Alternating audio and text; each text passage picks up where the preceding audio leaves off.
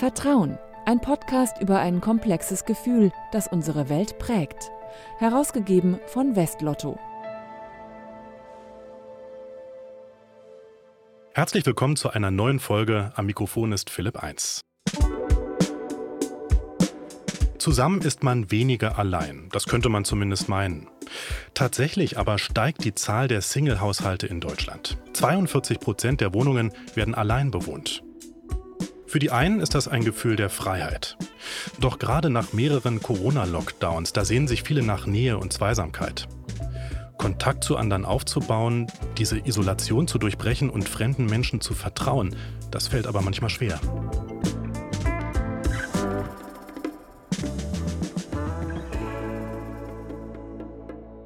Was tun? Das möchte ich heute von Nadine Kmoth erfahren. Sie ist Coachin seit über 20 Jahren und hilft Menschen dabei, mit einer besseren Körpersprache sichtbarer zu werden, souveräner und auch die Körpersprache im Job einzusetzen. In ihrem Buch Komm in Kontakt beschreibt sie, wie man selbstbewusst auftritt und neue Freundschaften schließt. In Hamburg sitzt sie mir jetzt gegenüber. Hallo Nadine. Hallo.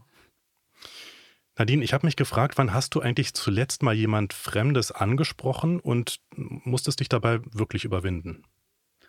Oh, das ist schon sehr lange her. Ah, wirklich? Ja. Du bist ja voll in, dein, in deinem eigenen Coaching drin, sozusagen. ja, also ich glaube, dass ich ähm, eine gute Gabe habe. Das hat sich sicherlich auch entwickelt, Menschen anzusprechen. Ich spreche auch Leute einfach so auf der Straße an, wenn mir danach ist. Ich habe einen Hund, das ist immer eine gute Möglichkeit. Ähm, ich fahre in Hamburg Fahrrad und da hat man viele Diskussionen, also auch da spricht man permanent mit fremden Menschen. Meistens auch eher mit Aggression und äh, mit Unverständnis, obwohl ich mich. Das kenne ich aus Berlin auch, ja. Regeln halte. Aber gab es denn so eine Situation, in der es dir wirklich unangenehm war? Also wir haben jeder ja, ich sag mal so Kontaktblockaden, so beschreibe ich sie auch ähm, in, in meinem Buch. Und da hat jeder so unterschiedliche. Und ich habe halt die Kontaktblockade, dass wenn ich jemanden sehr mag, dass ich dann mich sehr schwer tue, den Menschen anzusprechen. Also wenn ich in einer Bar bin, bin ich fast schüchtern. Also ich würde hm, niemanden so einfach so ansprechen, weil das traue ich mich nicht, weil da geht es ja auch so ein bisschen um Flirten. Und das sind so Themen, die sind bei mir schon so lange her, weil ich bin schon fast 40 Jahre verheiratet und auch glücklich verheiratet. Aber ich finde immer so, ach, da würde ich den einen oder anderen vielleicht auch mal ansprechen, aber nun bin ich ja auch nicht mehr so die Jüngste. Und vielleicht hat man da, ja, hat jeder so seine eigenen Kontaktbremsen, Kontaktblockaden. Blockaden hast du es ja auch gerade genannt. Mhm. Ähm, vielleicht mal so aus Ratgebersicht, was braucht man denn, um selbstbewusst auf andere Menschen zugehen zu können und auch gerade solche Blockaden zu durchbrechen? Ja, erstmal ist es wichtig, dass man seine Blockade kennt. Mhm. Also ich kenne jetzt meine Blockade und sage, okay, ist es denn jetzt eigentlich ähm, wichtig, dass ich diese Blockade da aufrechterhalte oder wie weit ist auch der Druck, jemanden kennenzulernen? Also es gibt ja viele Leute, die sind tatsächlich auch in Corona sehr alleine gewesen, sehr einsam auch gewesen. Und wenn der Druck steigt, dann steigt auch die Handlungsfähigkeit. Das kennen wir vielleicht von anderen Situationen. Auch. Das heißt, wenn man wirklich einsam ist, auch gerade sich so isoliert fühlt, mhm. dann habe ich eher so das Gefühl und das Bedürfnis, jetzt wirklich auch was zu machen, so eine Isolation zu durchbrechen. Genau, die Frage ist dann, wie macht man das? Mhm. Ja, also wie kann der Einzelne das tun? Und da fehlt häufig ein bisschen Mut. Da ist dann das Thema Selbstvertrauen wichtig und da kann man natürlich sich Glaubenssätze äh, zurechtlegen, sagen, Mensch, ich bin schön, ich bin ähm, schlank, äh, alles das, was man so sein möchte. Das ist so das Erste. Ich, ich würde immer sagen, es gibt so drei verschiedene Phasen, die beschreibe ich auch. Die erste Phase ist immer, diese inneren Blockaden zu durchbrechen und zu sagen, okay, ich weiß, warum ich ähm, blockiert bin. Und dann sich eigentlich eines Besseren zu belehren selber. Das geht eigentlich ganz gut. Man muss das bloß einmal aufdecken. Die zweite Phase ist immer der Blickkontakt. Da scheitern auch schon viele, weil viele auch gar nicht Menschen so direkt angucken können. Aber du musst halt schon Menschen anschauen, damit sie merken, ah ja, ähm, da möchte jemand Kontakt. Wenn du auf deine Füße guckst, dann denkt er, du willst von ihm nichts wissen. Also du musst schon den Blickkontakt herstellen. Und auch diesen Blickkontakt halten vielleicht. Ne? Das fällt ja manchmal auch schwer. Genau, also wir wollen ja auch nicht starren. Das ist immer gut, wenn man von einem Auge auf das andere guckt und dann noch einmal kurz auf die Nasenspitze. Ähm, wenn man flirtet, kann man auch auf den Mund gucken. Aber das muss man nicht. Mhm. Und dann startet man vielleicht nicht ganz so. Und die dritte Phase ist dann tatsächlich der Kontaktaufbau, der aktive über eben Sprache auch. Ja, also wie gehe ich dann auf jemanden zu? Und das kann man sich auch zurechtlegen. Also wenn man mit dem Hund zum Beispiel draußen ist, dann fragen ja viele auch, ist das ein Rüde? Oder was auch immer. Ja, also man kann sich ein Stück weit vorbereiten und dann muss man einfach nur loslegen, wie vieles. Einfach mal machen und ausprobieren. Und ich habe auch beschrieben, wie man es macht, wenn man auch eine Rück Abweisung kriegt. Ja, also das ist ja das Schlimmste und ich glaube, davor haben die meisten auch Angst. Ja, das kann ich mir vorstellen. Ne? Also das hat ja dann sehr viel mit einem selbst auch zu tun, so dieses Gefühl der Ablehnung, zurückgewiesen zu werden. Ja, wir haben alle ein Ego und manches Ego ist sehr groß und das ist dann auch dementsprechend ähm, verletzbar und das tut nicht gut. Ne? Und deswegen ist es immer wichtig, dass man sein Ego auch schützt und da schützt einem der Körper auch vor und sagt, nee, ich gehe da nicht hin, ich traue mich da nicht hin, ich gucke weg, ne, meine Fußspitzen rollen sich ein nach innen, ja, oder mein Oberkörper dreht sich woanders hin. Wir können ja das immer sehr gut beobachten. Wenn wir mit jemandem nicht kontakten wollen, dann dreht sich der Körper raus aus der Situation. Wenn wir mit jemandem kontakten wollen, dann dreht er sich eben hin. Ja, wir zeigen die offene Körperseite, die Fußspitzen zeigen in die Richtung, wir nehmen Blickkontakt auf. Ja, also das sind ja alles Möglichkeiten, um den anderen zu signalisieren, hey, ich möchte mit dir Kontakt aufbauen. Gibt es da eben eine Möglichkeit, mit so einer Angst umzugehen, Angst vor Zurückweisung? Ja, ich würde erstmal sagen, dass wir uns selber vertrauen müssen und ein bisschen Chaka machen müssen und einfach uns toll finden müssen. Ich habe mein Buch länger nicht in der Hand gehabt und hatte es heute Morgen dann auch noch mal so hier und da angelesen und ich fand mein Buch toll und dachte dann in dem Moment, boah, Eigenlob stinkt. Aber ich habe mich einfach über mein eigenes Buch so gefreut und das habe ich ja schließlich geschrieben. Also kann ich mir ja auch auf die Schulter klopfen und sagen, hey, das hast du eigentlich ganz gut gemacht. Und eigentlich ist so, ich war nie eine super Schülerin. Also das muss ich sagen. Und trotzdem habe ich äh, mittlerweile vier Bücher geschrieben und ich habe dadurch mein Selbstvertrauen auch gewonnen. Und ich kriege natürlich auch einen Response. Ich bin jetzt ähm, ich bin nicht die Schönste im Land, ja, Spieglein, Spieglein an der Wand, aber ich habe auf jeden Fall eine gewisse Attraktivität und da kann ich natürlich viel erzählen, weil Menschen, die das eben eher nicht haben, müssen ihre Attraktivität eben nicht im Außen suchen, sondern eben gucken, was habe ich für innere Qualitäten. Und dann mich dorthin begeben oder derjenige, wo eben ähnliche Menschen sind, weil das schafft ja auch Vertrauen. Mhm. Ja, also Gleiches mit Gleichem gesellt sich einfach gerne. Das heißt, einfach auch sich eine Gruppe zu suchen, eine Gruppe von Menschen, die einen selbst ein Stück weit auch gut tut, einen bestätigt und einen vor Augen führt, was es dann auch Positives an mir selbst gibt. Ja, ganz genau. Also wenn man sich nicht traut, direkt auf der Straße, so wie ich das mache, irgendwelche Gerüstbauer anzuschnacken, die ja nun wirklich hartgesotten sind und mit den Späßchen zu machen, dann muss man damit vielleicht nicht gerade anfangen. Aber wenn man sagt, ich habe einen Sportclub und da gehe ich regelmäßig hin, dann fängt man vielleicht da an, weil das ist ein geschützter Rahmen. Und was du jetzt ansprichst, ist ja ganz wichtig. Es gibt ja verschiedene Typen auch von Menschen. Ja, die einen sind ein bisschen introvertierter. Ich würde mich auch selbst als eher introvertiert beschreiben. Extrovertierte, die haben es ja viel einfacher. Ja, die können ja eben einfach drauf los. Die haben vielleicht auch gar nicht so viel oder sind gar nicht so selbstkritisch. Ja, gehen sich mit nicht vielleicht so eine Scheu. Auch. Nicht so eine Scheu auch davor, einfach mhm. mal was zu mhm. probieren. Mhm. Haben es Extrovertierte da nicht immer einfacher als Introvertierte oder ist das ein Trugschluss aus deiner Sicht? Es kommt ja darauf an, wen wir ansprechen wollen. Also ein Extrovertierter, den du loslässt auf einen Introvertierten, ähm, das kann auch nicht nur gut laufen, weil der Introvertierte vielleicht erschreckt ist und vollkommen überfordert ist mit dieser Extrovertiertheit. Also insofern hat der Kontaktaufbau, den du, den du wählst, und das ist in der Kommunikation grundsätzlich so, immer was mit dem anderen zu tun. Wenn du, ein, wenn du einen Introvertierten vor dir hast, dann fühlt er sich schneller angesprochen durch dich und hat auch mehr Sympathien für dich, wenn du auch eher ein bisschen ruhiger bist. Jetzt kann man ja keinen Extrovertierten zu einem Introvertierten machen, aber jeder Extrovertierte kann ein Stück sich zurücknehmen. Und jeder Introvertierte kann ein Stück rausgehen. Das kann man üben. Wir lieben ja unsere Gewohnheiten, ja, also unsere Komfortzonen geben uns ja Sicherheit. Und da gehen wir selten raus und in Corona noch viel seltener. Da sind wir ja nicht mal vor die Tür gegangen. Ja, und jetzt müssen wir uns langsam wieder öffnen, wieder den Blick weiten, den Raum wieder weiten, unser Territorium wieder, wieder erobern ein Stück weit Und viele haben tatsächlich das auch vergessen, wobei der Trend auch tatsächlich vom Analogen weggeht. Also viele Partner finden sich mittlerweile über, über das Internet. Mhm. Ja, also der Trend ist schon da. Der Trend ist, ist hin zu einer Selbstisolierung, bei sich zu sein, hat auch eine Freiheit, wie du vorhin sagtest. Aber unser, ich sag mal, unsere Hardware ist auf Körperkontakt ausgerichtet. Das ist normal. Wir sind Menschen, wir sind keine Steine.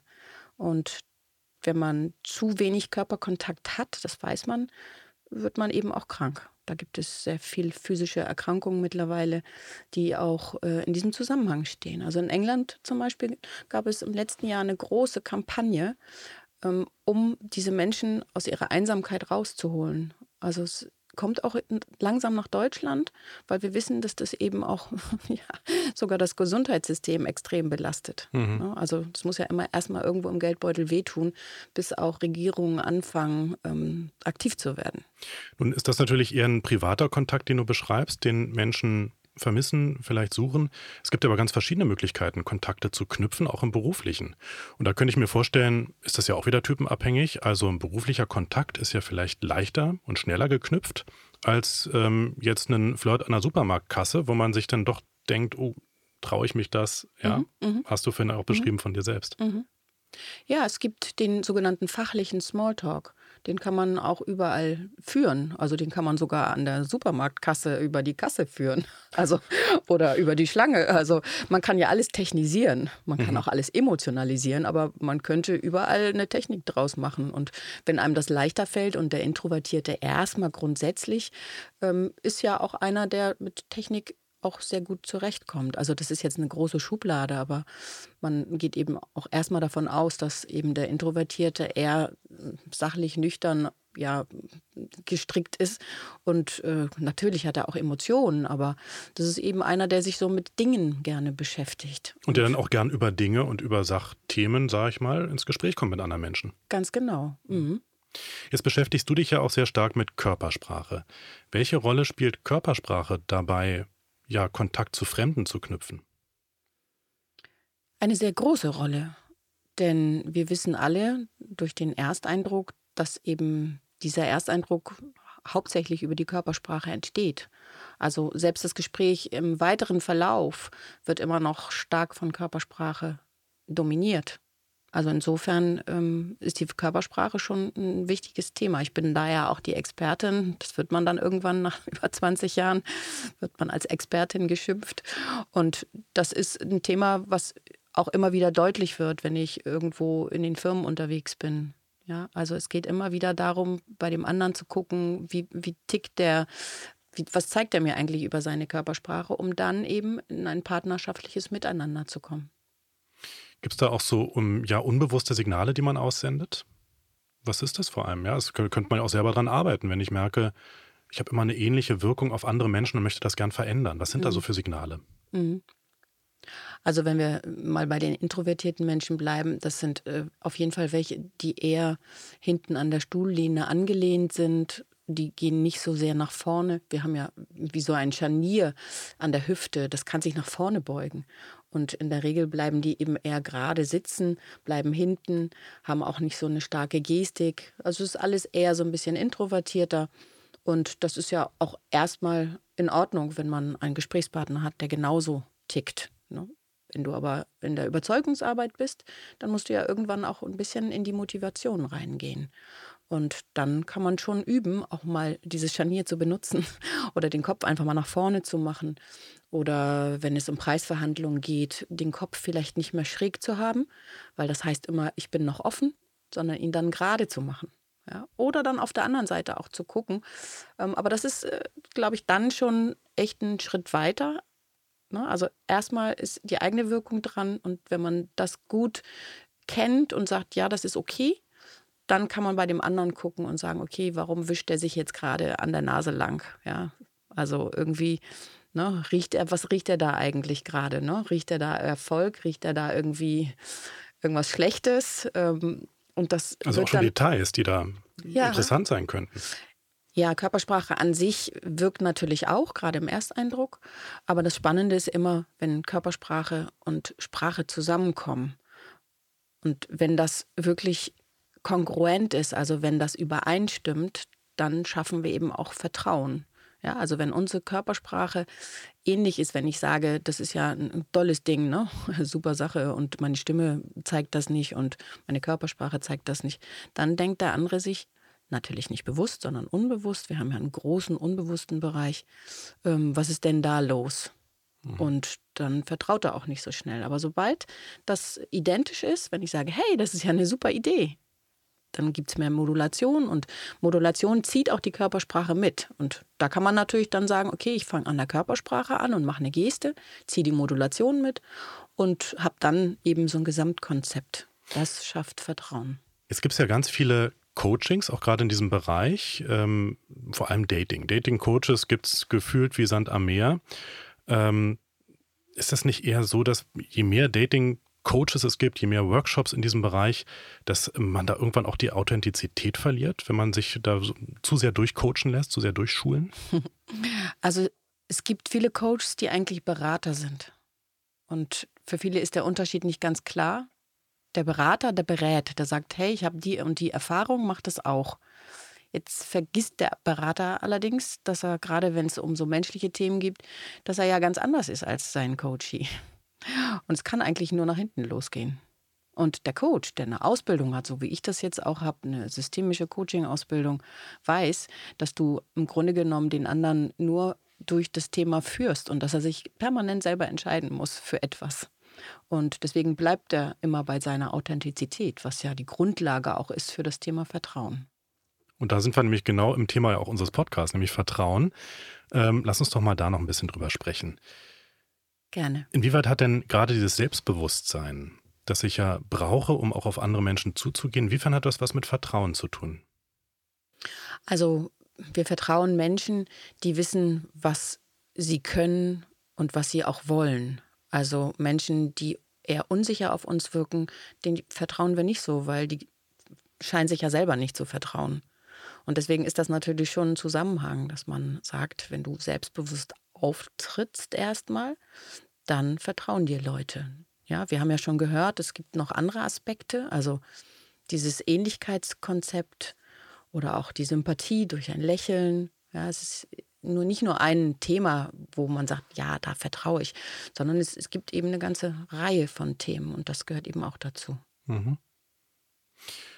Helfen da auch sowas wie, wie hm, Tipps zur Körpersprache, dass ich eine Körpersprache an den Tag lege, die vielleicht vertrauenswürdiger wirkt als eine andere? Ja, also ich muss erst mal so einen blöden Spruch nehmen von unseren Eltern. Ähm, Brust raus, Bauch rein. ja.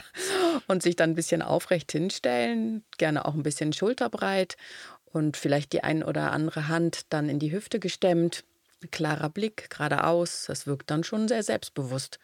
Und Vielleicht glaube, auch fast ein bisschen bossy, oder? Wenn ich mir so vorstelle, Hand in der Hüfte, das kann ja auch ein bisschen ja. ins Arrogante dann schwappen. Ja, in der Körpersprache äh, gibt es ja auch ein paar Gesetze. Also ich bin grundsätzlich immer für alles offen und sage immer nein, es gibt keine Gesetze, aber es gibt so ein paar Sachen doch, wo ich sagen würde, da muss man drauf achten. Und ein Signal, nämlich zum Beispiel verschränkter Arm oder eben die Hand in die Hüfte, sagt eben nichts über den Menschen aus. Also es kann noch keine Wirkung erzeugen, sondern es sind immer drei Signale in eine Richtung. Also Arroganz zum Beispiel schafft ja immer Distanz, kann also kein Vertrauen herstellen. Und ein arroganter Mensch wirkt nicht nur durch seine Hand in der Hüfte arrogant, sondern das Hauptindiz ist tatsächlich ein erhobener Kopf. Mhm. Also man sagt auch hochnäsig. Ja, also wenn der Kopf so ein bisschen hochgeht und dann die Hand an der Seite ist und er dann auch noch über die Seite geht, also über die kalte Schulter, dann zeigt er ja im Grunde genommen ja, das komplette Paket. Wenn er dann noch die Nase rümpft und doof guckt, ja, dann dass du so, ja, okay, das ist ein arroganter Mensch. Und Arroganz schafft immer Distanz und kann kein Vertrauen aufbauen. Ich glaube, es fällt ja vielen Menschen auch schwer, anderen zu vertrauen, ähm, weil sie selbst Enttäuschung erlebt haben, ja, schlechte Erfahrungen gemacht haben. Wie geht man damit um? Ja, ich glaube, das ist eher eine Frage für einen Psychologen. Also das äh, ist eine spannende Frage sicherlich und ich kann jetzt nur aus meiner, aus meiner Erfahrung natürlich äh, irgendwas dazu sagen. Also wie soll man mit Schlägen, mit ähm, Rückschlägen umgehen. Also ich glaube, es ist auch eine Typfrage. Also ich bin so ein Stehaufmännchen. Ich kriege dann einen auf den Deckel und dann schüttel ich mich einmal und sage so, okay, das war irgendwie blöd gelaufen und dann fange ich halt von vorne an. Ja, also so bin ich aber gestrickt und es gibt Leute, denen fällt das sicherlich schwer, so zu agieren. Also die müssten sich andere Tipps holen.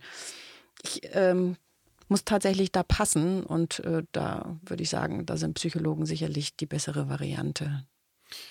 Was hilft dir denn ganz persönlich, um so ein Klima des Vertrauens zu schaffen? Also auch gerade mit anderen Menschen. Hast du da so einen ganz persönlichen Tipp, der dir mal immer geholfen hat? Also ich hatte es vorhin einmal kurz angedeutet, Gleiches mit Gleichem gesellt sich ja gerne. Und wenn ich Menschen habe, die eher in diesem initiativen, offenen, ähm, hellen, sympathischen Bereich sich aufhalten in diesem ersten Moment, dann habe ich äh, überhaupt keine Schwierigkeiten, da auch sofort äh, einen Kontakt herzustellen. Und auch gegenseitig wahrscheinlich ist es so. Und insofern würde ich immer sagen, ja, Gleiches mit Gleichem gesellt sich gerne. Also wer ähm, andere Menschen ansprechen möchte, muss ein bisschen Ausschau halten und sagen, okay, wer ist mir denn ein bisschen ähnlich? Und, ne, wir hatten das ja vorhin auch schon mit diesem bekannten Raum, zum Beispiel in dem Sportstudio. Es gibt ja auch noch andere bekannte Räume. Also du kannst ja auch in eine Bibliothek gehen. Und das ist alles ein bisschen stiller, aber auch da kann man sich vielleicht über Bücher austauschen. Ne, also das sind so, so die Themen. Also ich glaube, grundsätzlich gibt es nicht eine Variante, wo du Vertrauen aufbauen kannst, sondern es ist eben so ein Zusammenspiel aus mehreren Faktoren. Das heißt, den Blick offen halten, schauen, wer passt zu mir, wo passe ich rein, ja, sich ähnliche Menschen suchen und dann klappt es auch leichter, Freundschaften aufzubauen und zu vertrauen. Das war die Coachin Nadine Kmoth aus Hamburg. Schön, dass du bei uns warst, Nadine. Vielen Dank. Ich danke auch. Und vielen Dank auch an alle Hörerinnen und Hörer. Wir hören uns bald wieder im Vertrauen-Podcast. Ich bin Philipp Eins.